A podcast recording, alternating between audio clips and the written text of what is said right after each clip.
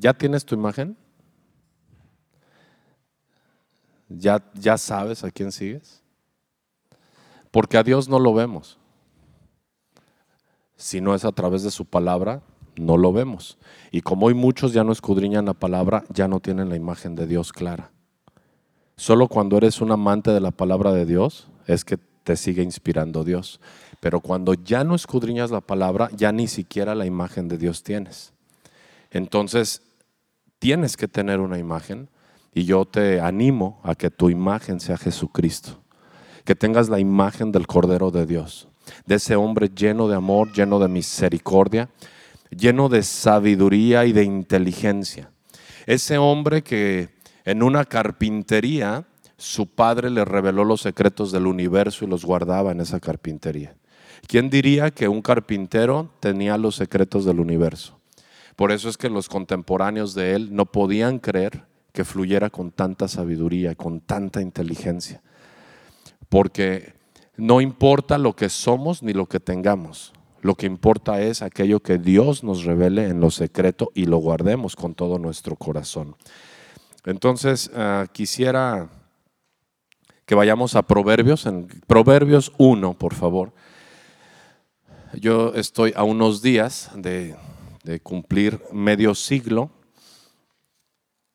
Y en realidad ya estoy preocupado porque voy a dar lectura a algunas cosas que me hacen reflexionar mucho. Y en estos días he estado platicando con mi sobrina y le decía, bueno, si Dios te diera, como lo vamos a leer ahorita este, en el libro de Salmos, en una escritura que Moisés escribe ahí en el Salmo 90, eh, lo vamos a ver allí, pero primero vamos a Proverbios.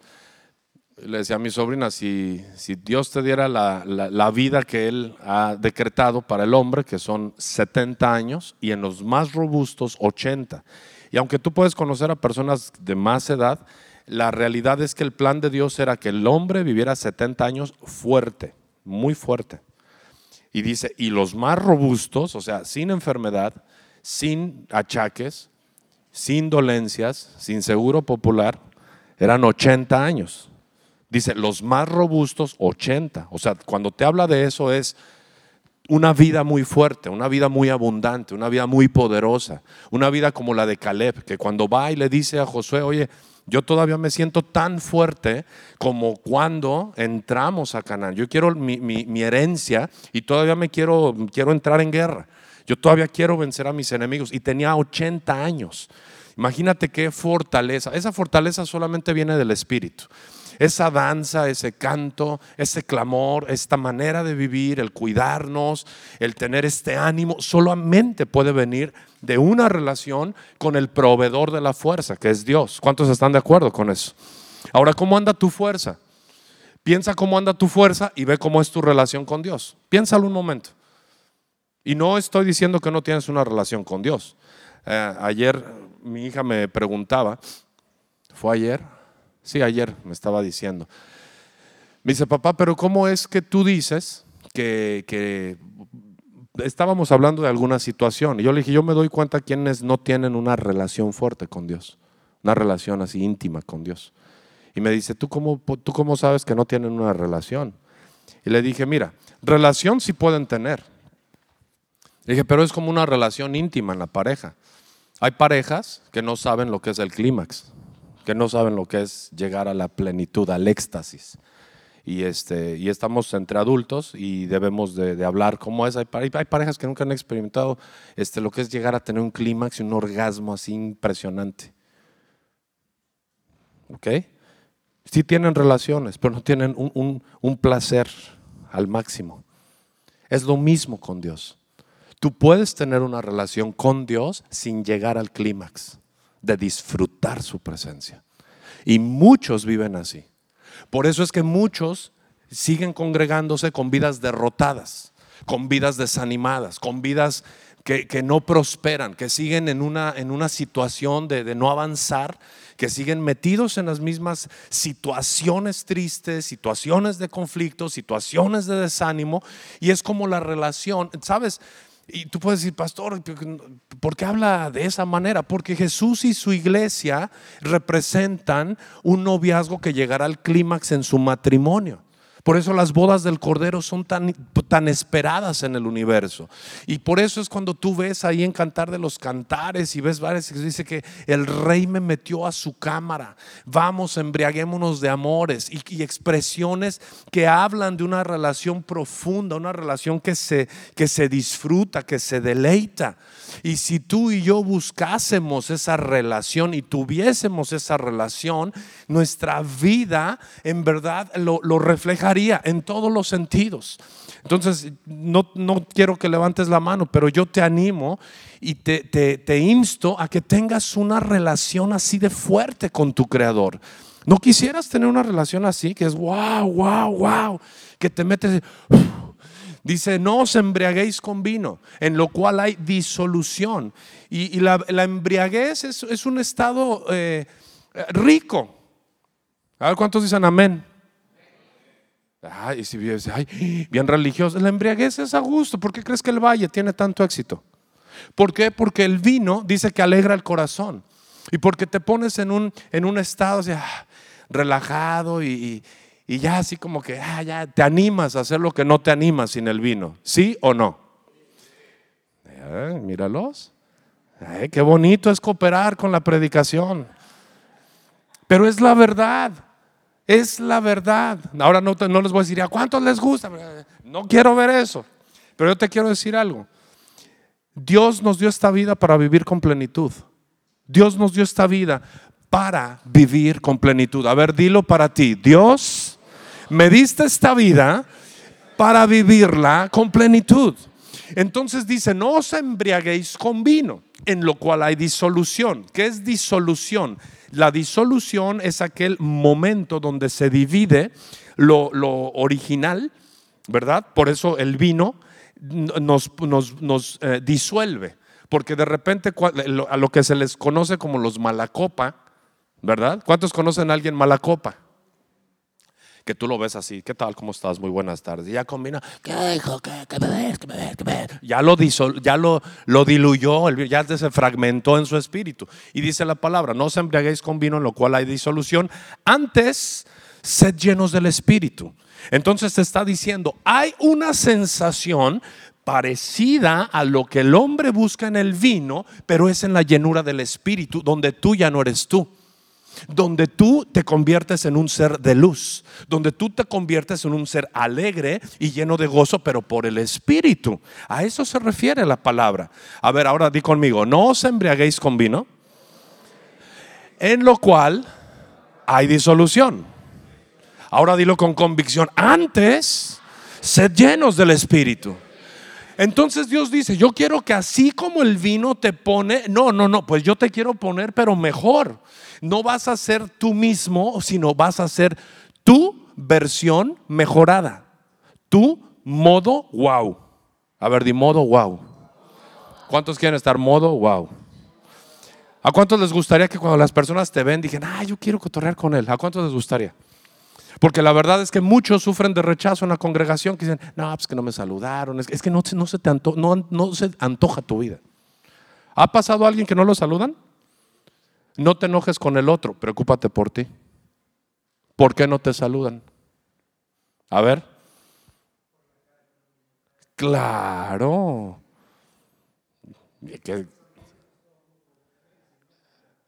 Claro, mira qué bonita son. Dale una, una, fuerte palmas aquí a nuestro hermano y compañero, claro. No, y me gustó cómo lo dijo. Porque no se les antoja mi cara porque si sonrío y todo. Y bien buena onda, bien alegre. Así es, mi hermano. Claro que sí.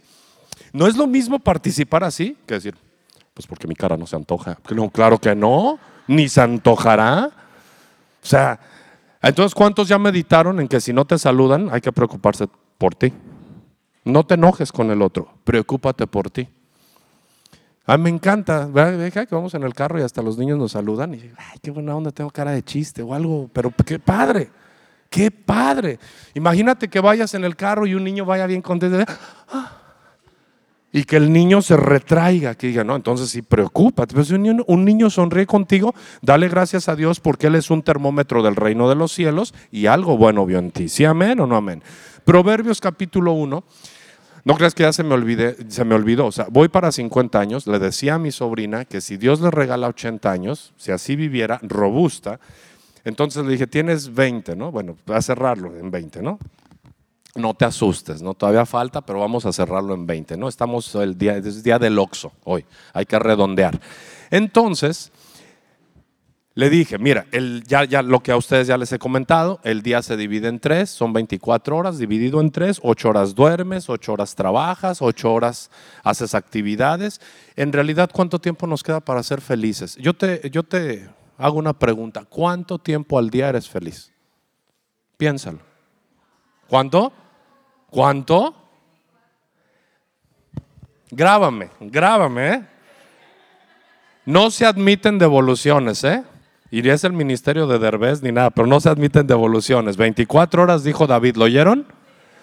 Si algún día escuchamos una quejita o algo, decir, David, el domingo 20 de octubre del año corriente 2019, tú dijiste que 24 horas, ¿y saben en dónde se tiene que reflejar? En Pati.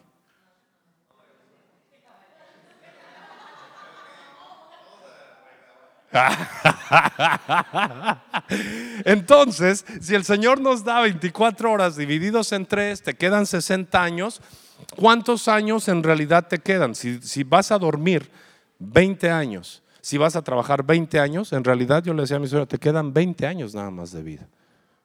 Y se quedó así. Ahora, los que ya estamos más betabeles, a mí voy a cumplir 50 dentro de 8 días. Si Dios me diera 80, son 30 años más. Si lo parto en 3, me quedan solamente 10 años. Y de esos 10 años, entre 3,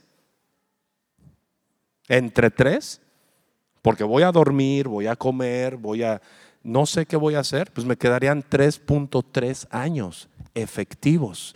¿Por qué crees que paso y bailo y digo, ¿qué onda Irán? Acá con gozo, Gama con gozo, Javi, este Javi y Raquel. Y ¿Por qué creen? Porque estoy consciente de mi vida. Solamente cuando vives con inconsciencia vives infeliz. Solamente cuando vives con inconsciencia vives frustrado. Solamente cuando vives con inconsciencia vives amargado. Solamente cuando no estás consciente de que se necesita sabiduría vives mal. ¿Cuántos quieren vivir bien los días que el Señor te regale? A ver, dile, Señor Jesús, si yo te di mi corazón, si yo te di mi mente y si yo te di mi cuerpo, entonces puedo ser feliz. Tú vives en mí, Dios está en mí, mi prójimo lo tiene que notar. Amén. Dice, amarás al Señor tu Dios con toda tu mente, fuerza y corazón. ¿Cuántos ya recibieron a Jesús aquí? Ok, si Jesús está en ti, ¿quién vive en ti? Dios, ¿no? Y si Dios está en ti, entonces como llamas a Dios, puedes amar al prójimo. Dice, amarás al Señor tu Dios con todo tu entonces puedes amar al prójimo. Pero si tú no te amas a ti mismo, menos puedes amar a los demás. Entonces, quiero hablar de que en estos años he querido imitar a Dios y algo que imito de Dios, Proverbios 1, y que quiero imitar, aquí teníamos lunes de Proverbios, muchos veníamos, a, bueno, algunos veníamos, pero esto es un hombre que aprendió a imitar a Dios, a amar a Dios y a reconocer a Dios. Fue un hombre riquísimo, fue un hombre que de los hombres nacidos de mujer no ha habido un rey eh, terrenal, un rey con más éxito, su nombre es Salomón, hijo de David. Este hombre tuvo de todo, tuvo riqueza. Venían los reyes de la tierra, las, reinas, eh, la reina de Saba vino a ver su gloria, así literalmente la gloria de su reino. Y todo fue porque estando el joven, pidió algo que agradó tanto a Dios y Dios le dijo, ¿qué quieres que yo haga contigo? Y él le dijo, sabes, dame sabiduría para guiar a tu pueblo, porque soy joven, porque no, no sé ni entrar ni salir. Y dice que esto le agradó tanto a Dios porque Dios es sabiduría. Dígame, porque Dios es sabiduría. Le agradó tanto a Dios que dijo, oye, se quiere parecer a mí, o sea, quiere sabiduría, que le dijo, sabiduría te es dada, o sea, te lo concedo me agrada y riqueza te voy a añadir. Porque no pediste para ti, sino pediste lo que me conviene. Pediste sabiduría para guiar a mi pueblo. Y sabes algo, amado, tú y yo debemos de pedir sabiduría como creyentes para guiar a otros hacia Jesús. La sabiduría que tú y yo debemos de pedirnos no es para nosotros mismos, es para guiar a otros a través de nuestra vida a Jesús. ¿Cuántos dicen amén?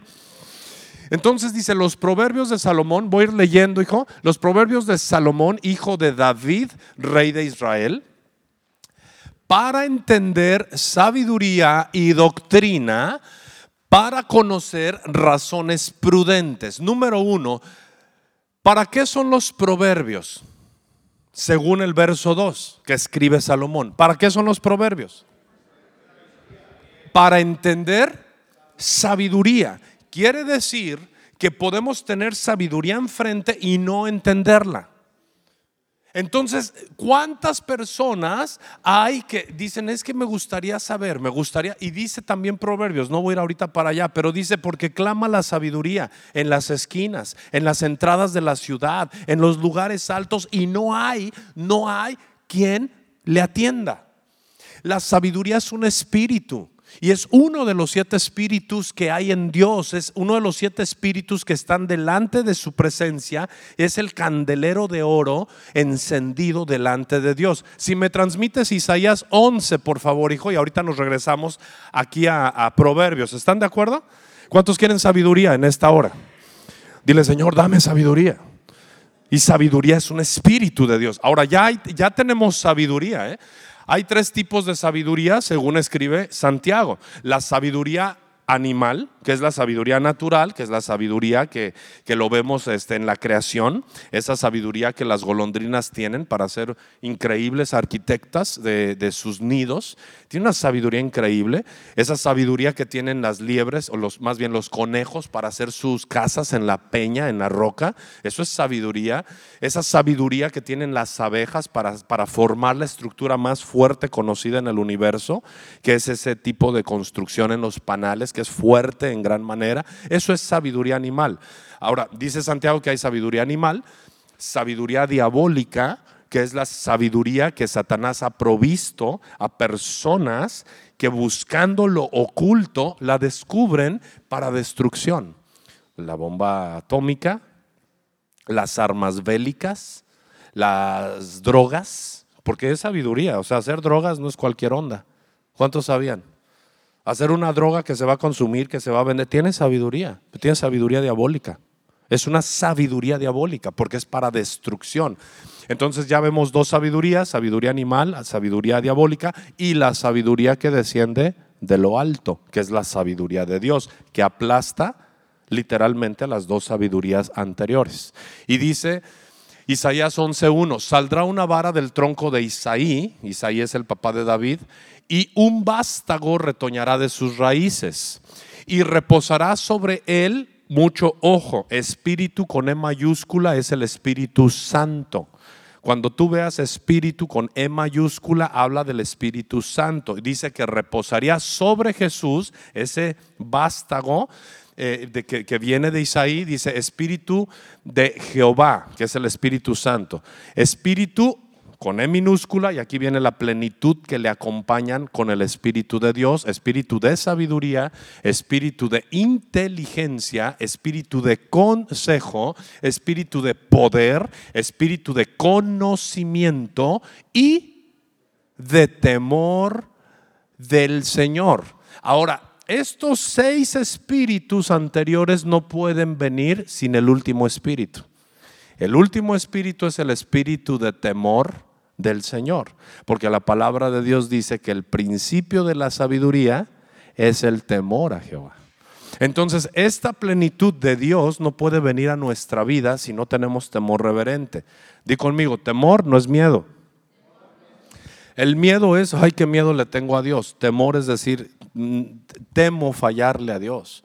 No quiero lastimar su corazón. Temo no hacer las cosas como Él me pide. Temo desobedecer a Dios. Eso es temor del Señor. Entonces, fíjate qué impresionante. Me regresas al verso 2, hijo, por favor.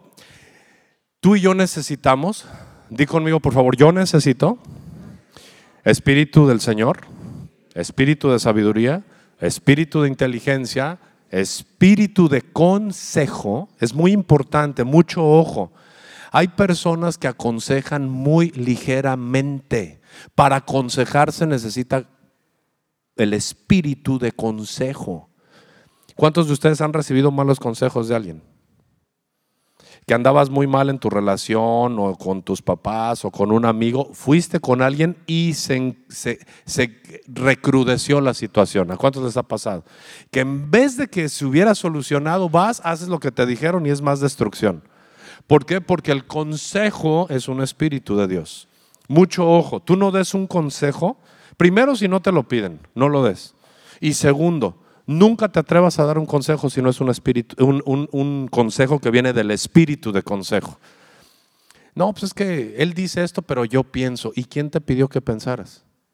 Cuando hablas sin sabiduría y cuando aconsejas sin sabiduría, puedes estropear una obra que viene de Dios. Mucho ojo con esto. No aconsejes ligeramente. Hay personas que me dicen, no, ¿y usted qué piensa, pastor? Lo que yo pienso es lo que yo pienso y no te voy a decir.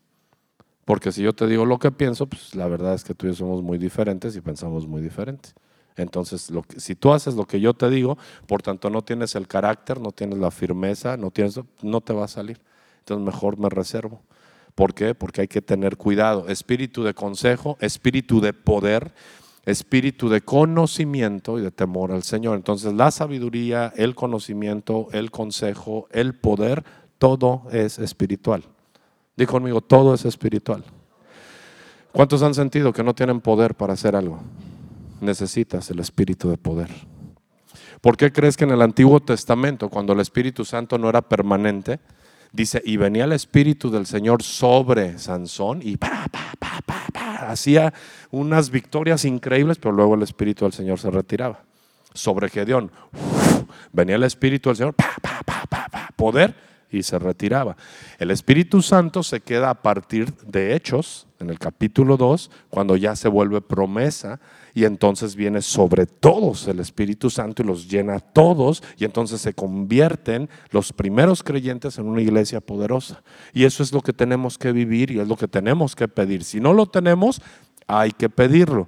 Ahora te vuelvo a preguntar, ¿cuántos ya recibieron a Jesús? Y mi pregunta es, si ya recibiste a Jesús y si ya recibí a Jesús, ¿por qué no tenemos esta plenitud de Dios?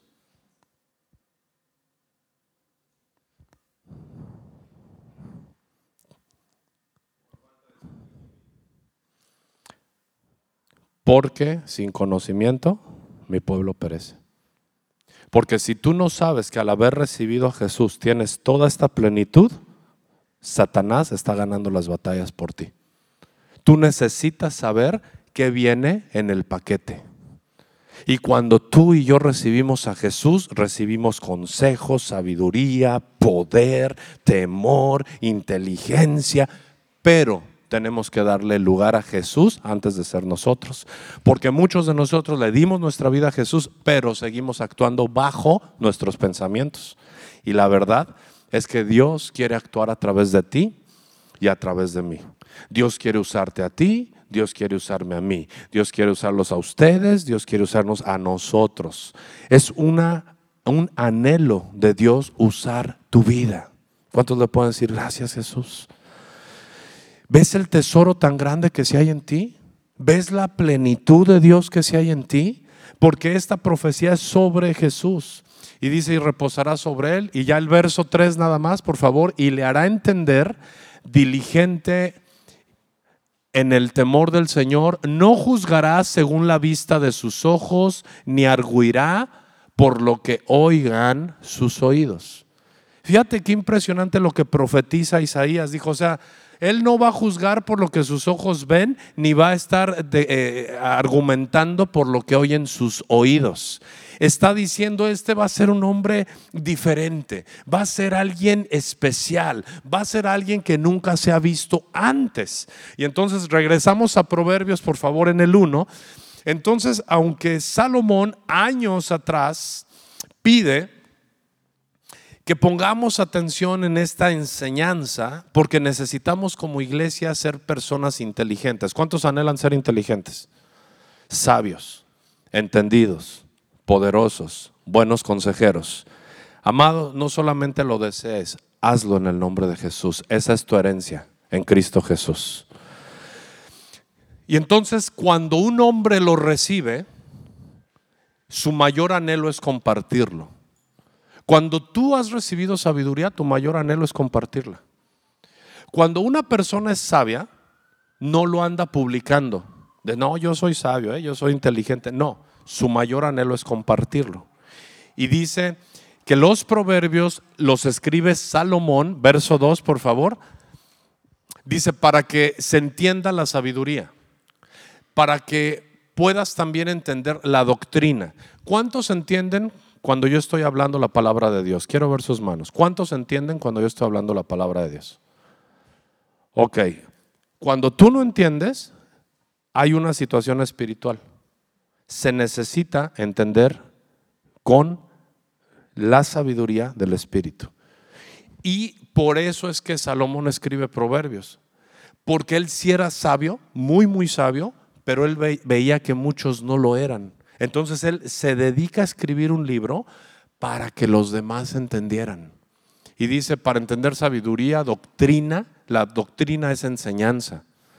Y yo veo cuántas personas van a, congregaciones, a muchas, y a esta congre, y como muchas personas eh, tienen años en las congregaciones y no entienden lo que es la doctrina. No lo entienden, porque se necesita, amados, la sabiduría de Dios. Tú no puedes venir a la congregación sin sabiduría porque solamente tienes una religión. Y una religión no cambia vidas.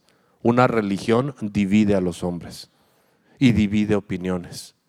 Pero la sabiduría de Dios te permite entender cada palabra.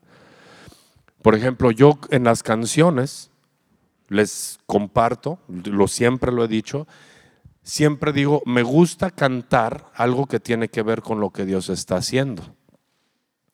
Y aunque no esté cantando una que exactamente habla de lo que estoy hablando, con el contexto en general de la canción, si es algo que Dios me está enseñando, yo adoro a Dios con eso, increíble. Entonces, por ejemplo, me gusta el ritmo, ¿no? así peleo mis batallas. Me gusta el ritmo, pero la realidad es que yo peleo mis batallas solamente en Jesús. ¿Cómo crees que puedo tener ánimo ¿Cómo crees que puedo tener fuerza? ¿Cómo crees que puedo tener fe cuando hay tantas cosas que en este momento, en este mismo instante me tienen rodeado a mí, Daniel Gutiérrez? Me tiene rodeada la situación de mi hijo. ¿Ok? Todos los días. Hoy no, casi no dormí. Dormí si acaso dos horas.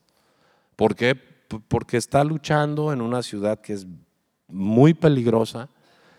Porque él no vivía en México porque no ha, no, no ha podido todavía ubicarse donde él quisiera, porque hoy tuvo trabajo, pero fue trabajo de madrugada en una zona donde yo sé dónde es y me está rodeando esto. mi esposa salió con mi hermana San Vicente, mi hermano está hospitalizado.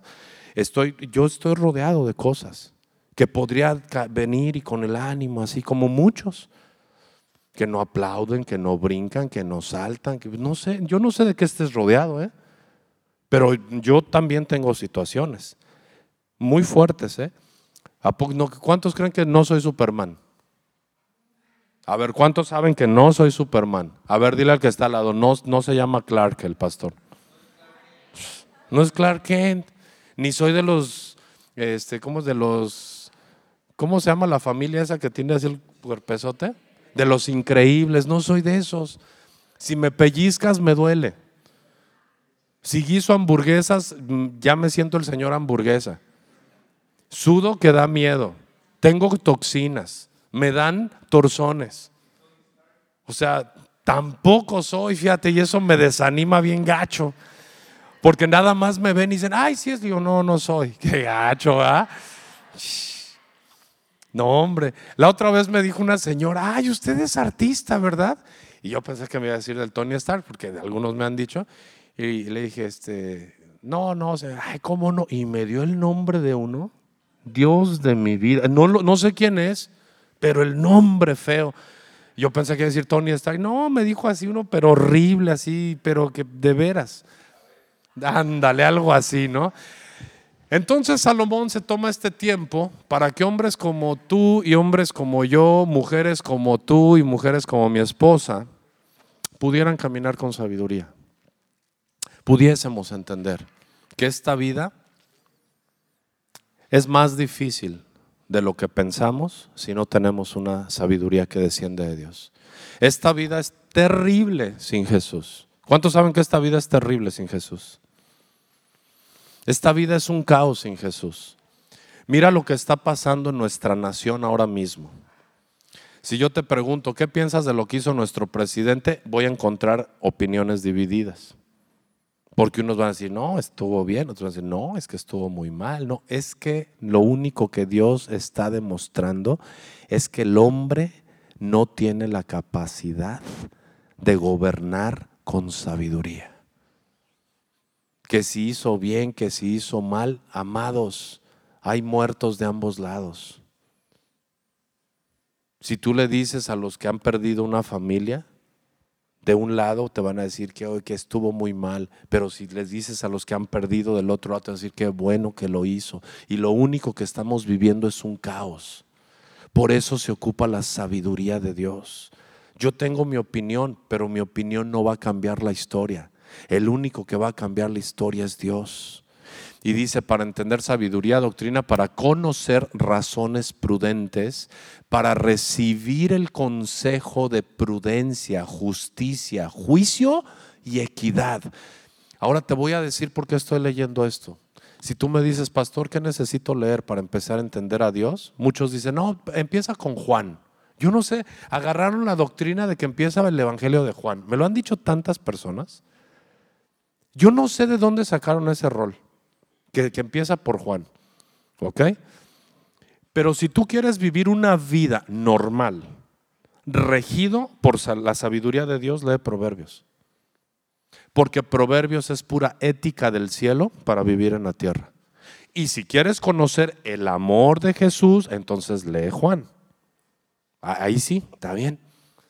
Pero si no, si no somos prudentes, si no somos razonables, si no recibimos consejo, si no amamos la justicia, hasta Jesús nos va a caer gordo.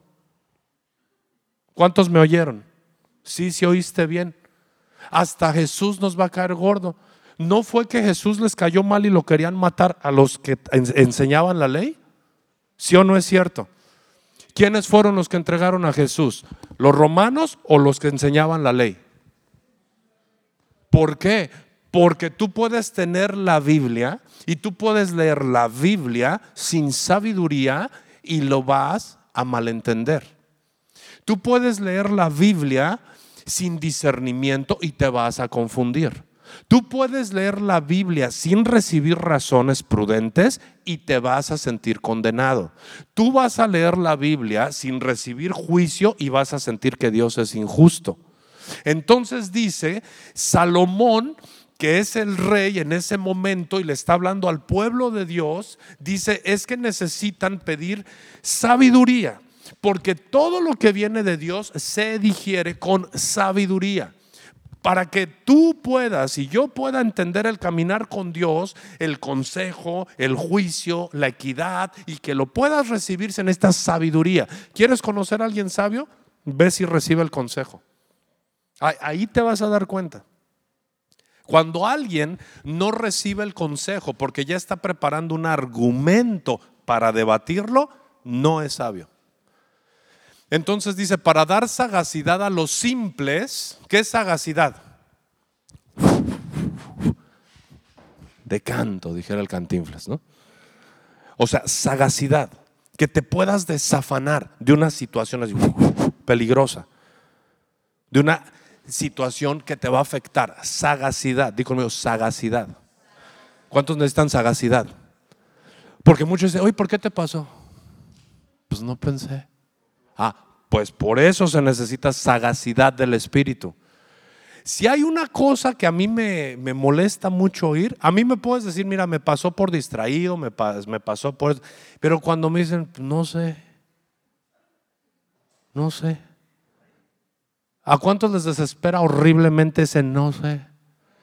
¿Qué tienes? Ajá.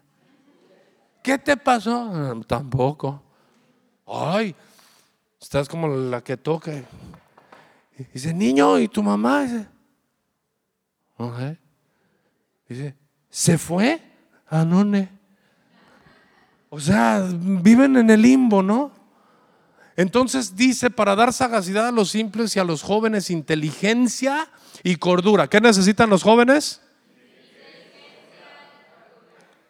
Pero, oh, oh, ese espíritu de inteligencia no dice para dar intelecto y conocimiento, sino dice que los jóvenes necesitan qué.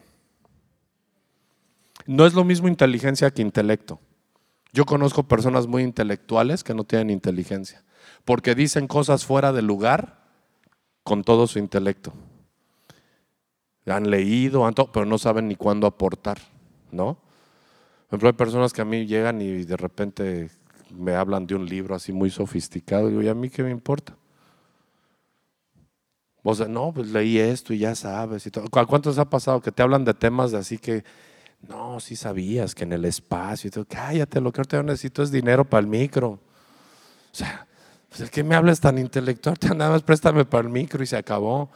Sí sabías que las células se dividen. No, pero el dólar ya subió, man, yo ahorita necesito cinco dólares, ¿no? Se puede ser muy intelectual y no inteligente. Entonces dice que los jóvenes necesitan inteligencia y cordura. ¿Qué es cordura? No gordura, cordura. ¿Qué es cordura?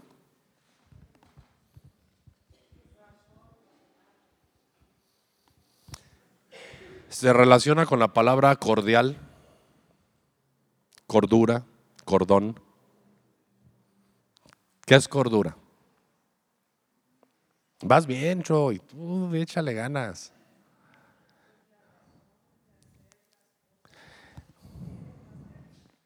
Correctamente, en tiempo y forma, sin imprudencias. O sea, y normalmente se dice que los jóvenes necesitan eso. ¿Por qué es? No, los jóvenes normalmente hacen cosas fuera de lugar, ¿no? y fuera de tiempo, ¿sí o no? Y, es que, y lo peor de todo es que siempre nos dicen a los viejitos que no entendemos. ¿A cuántos viejitos ya nos han dicho eso? Y ya eres viejito si tienes más de 50, ¿eh? ya nada más acuérdate que te quedan 10 y 10 entre 3, ya olvídate, ya estamos en el INSEN. Es que tú qué sabes, tú no me entiendes y por eso Dios dice, hey, dale Salomón por favor a mi pueblo estos proverbios porque ellos necesitan comportarse con cordura. Cordura, estado psíquico de la persona que tiene la mente sana y no padece ningún, muchas gracias, ningún trastorno o enfermedad mental. ¿Correcto? Entonces, tenemos que tener cordura. Y la verdad, en la juventud, ¿qué cosas hacemos, no? Por ejemplo, ahorita yo ya la pienso mucho para subirme a un juego de Six Flags. Es más, veo juegos que yo me subía y digo, Dios mío, pero de veras perdona mi idiotez. Así he orado, ¿eh? Es más, la última vez que yo me subí a un juego de esos fue hace algunos años. Se, llama este Supreme Scream, ¿no? me suben allá, una cosa horrible, que te suben y ya. Y ya que estaba arriba, mi oración fue literal, Señor, perdona mi estupidez. Y si me voy, ten misericordia de mí. Estaba orando y Señor, ¡ah! dejé el espíritu arriba y el cuerpo ya estaba abajo. Fue horrible, horrible. Me bajé y así me dicen, ¿cómo estás? dije, bien, bien. Dije, pero qué hago a estas alturas de mi vida haciendo tal tontería? Y todavía pagar caro. O sea, de veras, ¿eh? O sea, ve nada más, ve nada más lo que hacemos en la juventud. Y nos sentimos extremos.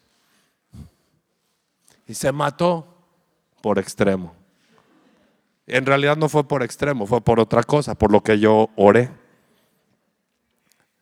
¿Cuántos han pasado que ya no hacen cosas que de jóvenes hacían? Y que han dicho, ¿cómo es que lo hacía? A ver, ¿a cuántos nos ha pasado? No, no me dejen solo, no sean gachos. ¿Verdad? Que dices, Dios, ¿en qué me metí? ¿No? De repente volteas y dices, chin, ¿de veras me casé? dices, ¿qué onda? ¿No? Hoy te ves y buscas consejería, pues tú lo hiciste, tú solito decidiste. Es que lo amaba y ahora no es como salir de la bronca, ¿no? Amados, por eso necesitamos la sabiduría de Dios. La sabiduría de Dios. ¿Cuántos en algún momento se arrepintieron por haberse casado? A ver, quiero ver sus manos, a todos los honestos. Los que no son honestos no van a ir al reino de los cielos. Ok. Fíjate, yo en algún momento sí me arrepentí. Y te voy a decir cuándo fue Vamos a orar por los. Te voy a decir por qué me arrepentí. En el momento que a mí se me olvidó, porque cuando yo me casé sí supe por qué me casé y sabía para qué me quería casar. En el momento que yo me empecé a olvidar de la razón de mi relación, fue cuando empezaron los problemas. ¿Ok? Que quede claro. No van a ser chismosos porque no está la paz. ¿eh? Ana me dijo, la única manera en que yo me enamoré de ti fue porque buscaba, buscabas que buscáramos a Dios. En el momento que no lo hice, ella llegó a sentir, lo han escuchado de ella, que me aborrecía. Y yo también. Entonces, ¿por qué? Porque la única razón de nuestra existencia es en verdad caminar siendo agradables a Dios. Y ahí ya no te arrepientes, ahí le das gracias a Dios como yo hoy le puedo dar gracias a Dios. Ahora, si tú te casaste y no tenías ningún plan, Dile, Señor, perdóname por no haber tenido ningún plan, pero ahora que te conozco, tengo un plan en ti y es que me restaures y poderle decir a alguien más que tú eres poderoso, que tú eres increíblemente bueno, que tu misericordia es para siempre y créemelo, si no era la mujer y si no era el hombre, ya es. De todos modos, Dios te va a honrar cuando tú digas, perdóname por no haberte puesto mi vida en tus manos y Él te va a levantar y Él va a usar tu vida y Él va a usar tu matrimonio y vas a romper con toda maldición y vas a ser feliz de que Dios visite tu vida. Entonces, eh, aquí dice en el verso 5, y ya, ya voy a, enfilar hacia donde voy todavía a los 49. Dice que oirá el sabio y ¿qué va a suceder? Aumentará el saber. ¿Qué sucede cuando eres sabio? Siempre eres más y más y más sabio. Y aumentará el saber y el entendido. Entonces, Salomón está escribiendo al pueblo en general, está escribiendo a los de Alcurnia y a los de barrio. Y está diciendo, esto es para todos oirá el sabio y el que sea sabio aumentará su saber. Y el que se ha entendido va a adquirir el consejo que les estoy dando. Entonces los estaba dando un hombre de mucho éxito. Entonces, amados, mi mayor preocupación, y se los comparto con todo mi corazón, es poder decir lo que Moisés dijo. Si me acompañan, por favor, ahí al Salmo 90. Dice la palabra de Dios, Salmo 90, que fue escrito por Moisés. Moisés fue criado en la casa del faraón. Moisés estuvo en, el así en, en, el Stanford, en el Harvard de Egipto. Lo mejor de lo mejor lo recibió él como enseñanza. Él era un hombre que dirigió literalmente las construcciones que, los que el faraón en su momento estaba desarrollando. Moisés estaba al frente de esas obras porque él fue criado no por la hija, eso lo aprendimos en Egipto, no fue la hija del faraón la que lo sacó del río. Nos enseñaron en Egipto que, que en el, que no, la, hija del faraón no tenía esa autoridad para ir contra un decreto del faraón. Solo la esposa del faraón podía cambiar la orden del faraón y es así que la esposa del faraón saca a Moisés, manda a sus doncellas a que traigan la arquilla del agua y saquen a Moisés y es la, la misma señora que lo, lo envía con, con o Jocabet, que era la madre de Moisés, ¿verdad? Con la provisión divina, pone en el corazón de esta señora egipcia el que guarden la vida de Moisés. Y lo crearon con toda esa sabiduría que cuando tú ves las cosas que hicieron los faraones y cuando tú ves lo que las tumbas de los reyes, que eran, eran unos, es algo impresionante.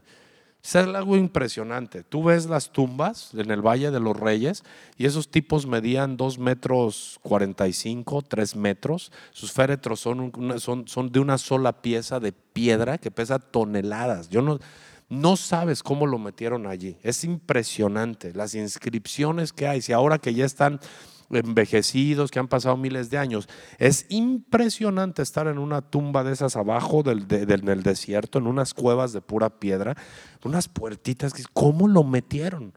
Bueno, ese tipo de sabiduría tenía Moisés hasta el punto que, que, estaba al frente y era responsable. Pero mira lo que él dice cuando se encuentra con Dios y ya han pasado años en su vida. Voy a leer el Salmo, aunque quiero llegar al verso 12 ¿Qué es lo que yo le estoy pidiendo a Dios? Ah, y te quiero pedir con todo mi corazón algo, porque son mi familia y porque los amo y todo. Este, yo no voy a estar el próximo domingo, no, voy a estar acá, es mi cumpleaños, pero decidí estar fuera de la ciudad. Eh, no dejen de venir. Si tú eres sabio, no dejen de venir. Antes decía, no voy a avisar porque no vienen. No, no vienen los que no quieren venir, esté o no esté. El que te espera en este lugar es Dios. El que te espera aquí en este lugar es Dios. Y el que esté al frente y el que esté todo es, es, alguien usado por Dios. Sea quien sea que yo le pida que, no, que esté, es porque Dios en su palabra nos va a hablar. ¿Sí amén o no amén? Entonces, este, oren por mí. Yo decidí apartarme y recibir mis 50 años, este, pensando en un proyecto diferente en mi vida y, este, quiero estar eh, lejos. Los amo mucho. Ya llegando, hacemos fiesta, ¿va? Ah, pero voy a Quintana Roo para que sepan. Les mando una foto. Y dice, Señor, tú nos has sido refugio de generación en generación. Y ahora que mi hermano en esta semana entró de urgencias al hospital, mandé un mensaje al grupo de mi familia, de mis hermanos, y les dije, amados, estoy este, con ustedes, Gabriel, estoy contigo. Le dije, pero más que nunca me está cayendo la realidad de que nosotros ya somos una generación que va de salida. Ya, ya nos vamos. Gama, ya nos vamos. Héctor y Melba, ya nos vamos. Todos los que ya rebasamos. Yo ya voy a cumplir cinco, ya nos vamos. Ya nos queda menos. Alex, ya nos vamos. ¿eh? Y es nuestra responsabilidad, y los hago, desde, esto es en serio, ¿eh? esto es en serio. Alex, Gama, Héctor y Melba, todos, hermano Ricardo, hermana María Luisa, este, todos los que tienen más de 50. Tenemos, Lupita, todos así, yo, yo, yo tengo 62. Es nuestra responsabilidad poder llegar a decir esto, lo que Moisés dijo, y dejarlo como un legado a nuestros hijos. Porque si nuestros hijos no pueden decir eso de nosotros, si nuestros hijos no pueden decir el refugio de mi papá y de mi mamá fue Dios, tenemos problemas, ¿eh? y, eternos, no nada más acá. Si nuestra familia no puede decir es él, realmente caminó con Dios y fue un ejemplo y fue cuidado, ¿eh? porque de eso vamos a dar cuentas y serias. Y eso es algo que a veces en las congregaciones, ay, no, no, sí, hermanos, todos iguales. No, aquí los más viejos somos los que más responsabilidad tenemos de ser ejemplo, en pasión, en entrega, en búsqueda, en humildad, en sinceridad, en esfuerzo, en conocimiento de la palabra, en disposición para servir. Esa es nuestra responsabilidad. Señor, Tú nos has sido refugio de generación en generación. Antes que nacieren, naciesen los montes y formases la tierra y el mundo, desde el siglo hasta el siglo, tú eres Dios. Antes de los dinosaurios, antes de los volcanes de Hawái, antes que Galápagos, antes que tú, tú eres Dios. Vuelves al hombre hasta ser quebrantado y dices, hijos, y, dices, convertíos, hijos de los hombres, porque mil años delante de tus ojos son como el día de ayer, que pasó, y como una de las vigilias de la noche. Los arrebatas como torrente de aguas, son como sueño, como la hierba que crece en la mañana, en la mañana florece y crece y a la tarde es cortada y se seca. Nada más, ve las meditaciones de un hombre que estaba buscando a Dios. O sea, Moisés con todo, todo el conocimiento y todo, veía las flores. Decía, wow, mira qué hermosa. En la mañana está hermosa, en la tarde todavía está bonita y de repente ya no es. Fíjate lo que, lo que eres cuando eres una persona sensible a Dios. Yo quisiera preguntarle a todos los que mencioné de más de 50, ¿hace cuánto no te tienes a ver una flor y te maravillas? Siempre les he dicho que los hombres que aman y las mujeres que aman a Dios ven las noches, ven los atardeceres, ven las plantas, ven todo. Yo todavía salgo de aquí de, de, a tragar y, y, me quedo viendo y volteo así, así volteo y digo, ay, qué bonitos se ven los árboles. Esos arbolitos que sembramos, que por muchos años no me los dejaron crecer los estresaban y yo les pedía, denles forma y, y unas bolas que hasta basura les metían. Y todavía salgo, pregúntale a la y digo, mira qué bonito se ve. O sea, en la Pedro Loyola ves una fachada que está bonita con arbolitos aquí, en medio de los yonques y de la gacera. Se tiene que marcar la diferencia. Tu casa tiene que verse algo diferente. Si vives en donde vivas, que se vea un arbolito bonito. No le des al traste a los vecinos. ¿No? A todos los vecinos así cuidando su fachada y llegas y pues, verde perico. ay, Dios mío. Y ahí vive un cristiano. Ay, qué tropiezo, man. Y peor que digas, ¿qué es mi casa y qué? Y todos los demás así que pasan y así que sienten por lentes oscuros para que no sepan que estás mirando. Cuida, Cuida los estándares del reino. Eres hijo de Dios, eres hija de Dios. Porque con furor somos consumidos y con tu ira somos turbados. Pusiste nuestras maldades delante de ti, nuestros hierros a la luz de tu rostro, porque todos nuestros días declinan a causa de tu ira. Acabamos nuestros años como un pensamiento. Los días de, nuestra edad son 70 y si en los más robustos son 80 años. Con todo, su fortaleza es molestia y trabajo. O sea, Caleb, aunque estaba fuerte, llegó de todos modos a una vejez y dice, ay, no juegues, o sea, sí me costó darle en la torre a los gigantes. Ah, me siento fuerte, pero me cansé de esta batalla. ¿Se han sentido cansados, Héctor y Melba? ¿Verdad? ¿Te has sentido cansado, Gama? ¿Te has sentido cansado, Alex? ¿Se han sentido cansados los demás de 50? Porque aunque nuestra mente dice sí, nuestro cuerpo ya no reacciona. ¿Tú crees que no me ha pasado? El, el lunes, el lunes que tuvimos una reunión para adorar a Dios, me sentía muy mal, me, sentía muy mal, no tenía fuerza, no me pude levantar, literal. Y créanme, los, que me conocen saben que en años yo no falto nada por faltar. Por eso dice Moisés, con todo, los más robustos, de todos modos, es molestia y trabajo. La verdad le digo, Dios, a veces ya no quiero trabajar como trabajo.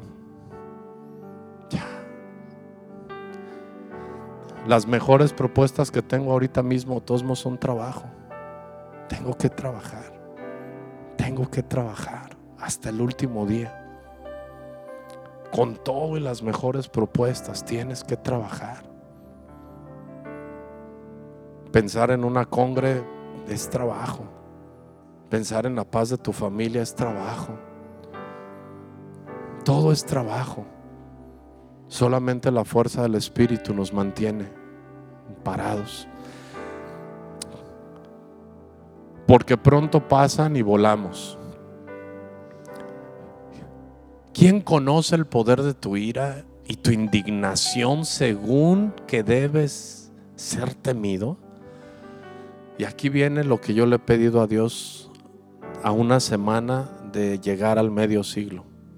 Y siempre le dije, Ana, no sé, es algo que Dios ha puesto en mi corazón hace muchos años. Y siempre le dije, Ana, cuando lleguen mis 50 algo tiene que pasar diferente. Siempre, siempre lo he dicho. Y los que me conocen saben que esto he dicho. Pero esto me ha pegado mucho. En este,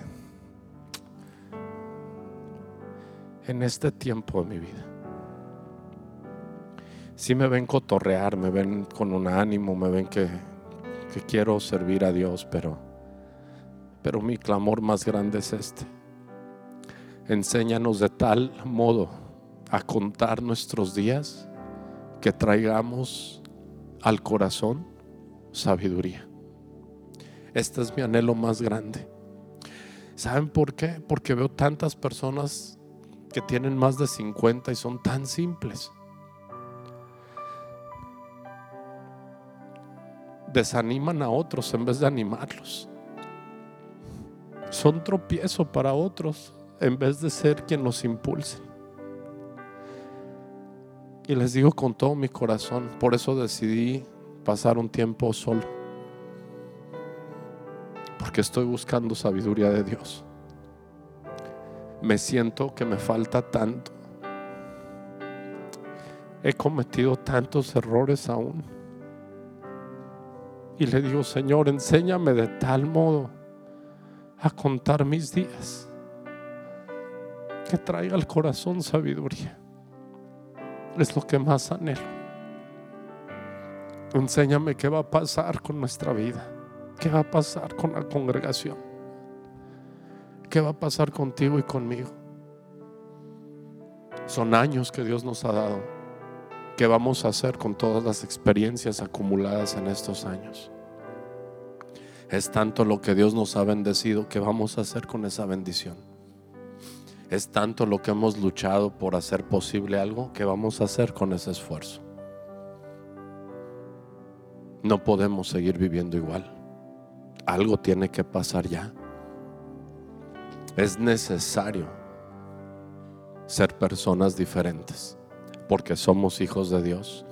Y si un hombre como Moisés que dirigió construcciones, que pastoreó la congregación más grande de la historia, que habló frente a frente con Dios, que recibió la ley de Dios escrita por el dedo de Dios. Declara esto, cuánto más tú y yo tenemos que ponernos a cuentas con Dios. Cuánto más tú y yo tenemos que tomar en serio que Dios nos dio la oportunidad de ser sus hijos y poderle servir. Cuánto más tenemos que redoblar nuestro compromiso con Dios, que no hemos hecho, porque muchos no lo han hecho. Hacen las cosas por hacerlas. Yo ayer le decía algo a Alfred. Me dijo, ay pastor, ¿qué memoria tiene? Le dije, no, no es que tengo buena memoria, es que pongo atención cuando me hablan. No tengo buena memoria, de hecho cada rato pierdo las llaves.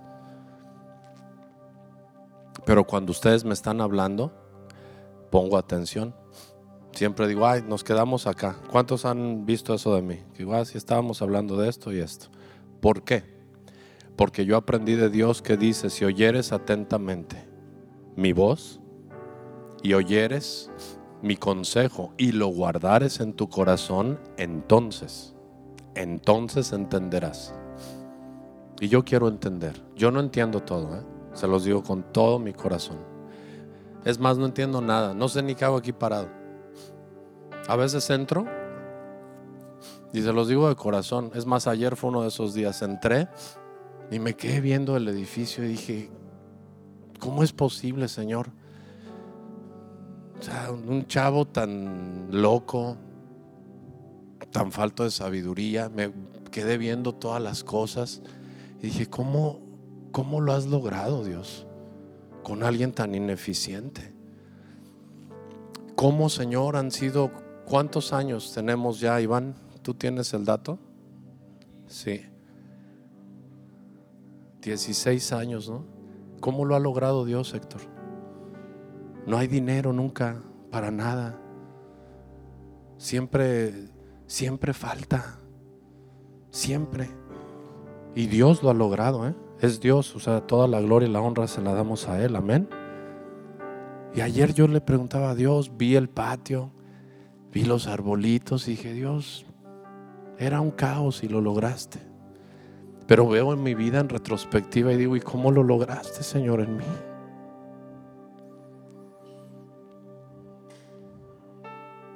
Es un milagro, porque Dios nos ama. Enséñanos de tal modo a contar nuestros días. Dios, enséñanos de tal modo. Hazlo, Señor, como quieras, con manzanas, como niños, Señor, te lo pedimos. Con bolitas, con palitos, con manzanas, no sé, Señor. Necesito tanto de ti. Necesito tu sabiduría, Señor. No sé cuál es el próximo paso. No lo sé, Jesús. Solo sé que he benecer. Hasta aquí nos has ayudado, Jehová. Hasta aquí nos has traído, Señor. Métenos, por favor, a Canaán. No ha sido fácil el desierto, Señor, pero nada ha sido imposible contigo. ¿Cuántos han pasado por aquí, Señor? ¿Cuántos se fueron edificados y a cuántos lastimé, Señor? ¿A cuántos hemos podido animar y a cuántos hemos desanimado, Señor? Perdónanos. Enséñame de tal forma, Señor, a contar mis días que me restan. Que junto con esta familia hermosa podamos traer a nuestro corazón tu sabiduría. Que podamos vivir proverbios. Que podamos aquilatar cada palabra tuya. Que podamos, Señor, ser luz en esta ciudad. Que podamos ser sal, Señor. Que traigamos sabiduría del cielo a la tierra.